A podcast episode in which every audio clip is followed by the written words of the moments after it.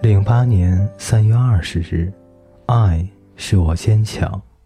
泡菜国的飞机外面涂成蒂凡尼的颜色，飞机餐非常好吃。要降落时，下面轱辘伸出来的刹那，发出剧烈的断裂声。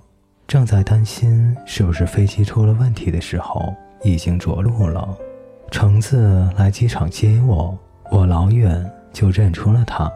我们坐酒店的机场巴士去城里，已经是晚上了，开始下起了小雨，隐约能看到高速公路两旁绵延的山峰。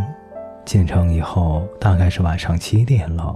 我和橙子决定去吃韩国烤肉，然后坐车去首尔看一看。所谓正宗的韩国烤肉，没有我想象的那么好吃。让我吃惊的是。连辣白菜也能靠。我们在火车站，火车停下来，从里面出来的女生基本都是一个模子刻出来的，圆脸和单眼皮。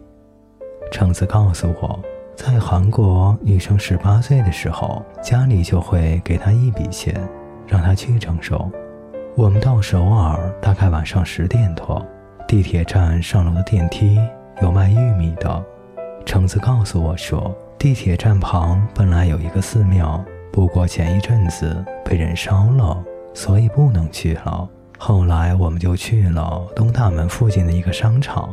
我很惊讶，在韩国商场晚上也不关门，商场里在卖一些衣服、配件、箱包这样的小东西，价格也不太贵。我和橙子随便逛逛。没有看到什么特别想买的东西。这时候，有个男摊主笑着很大声地对我们说话。我以为他在用韩语和我聊天，我就和他说：“你好。”橙子拽住我往前走。我说：“怎么了？”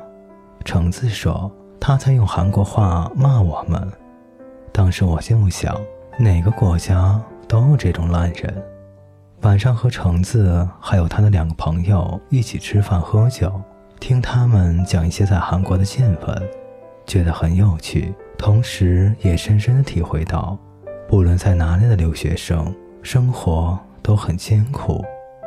吃完饭，我说：“橙子，饭钱你来拿。”吃完饭以后，已经没有地铁了，只好打车回去，穿过城市明亮的高速公路。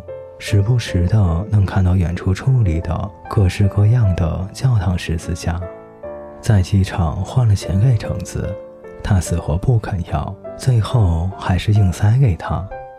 上了去日本的飞机，心情一下子好了起来。零八年三月二十二日，为你发光。飞机快要降落的时候，再次出现了那种断裂的声音。但是这一次让我紧张的不是这个，而是感觉飞机要飞到海里了。抵达大阪，换了白色短袖，在整洁的机场大厅等你。这一次出逃是藏在我心底的一个秘密，心里有艾米丽那样的幻想，有飞机降落时的激动，有泡饭，有西式早餐，有想要哭泣的小萝莉。也有一心想要好好爱你的金刚，在机场用笔记本上网，不可思议。这种感觉随着越来越多人说着买到书了而变得更加真实。从某种程度，极大满足了虚荣心。但是分享并不是一件让人觉得快乐的事。原来。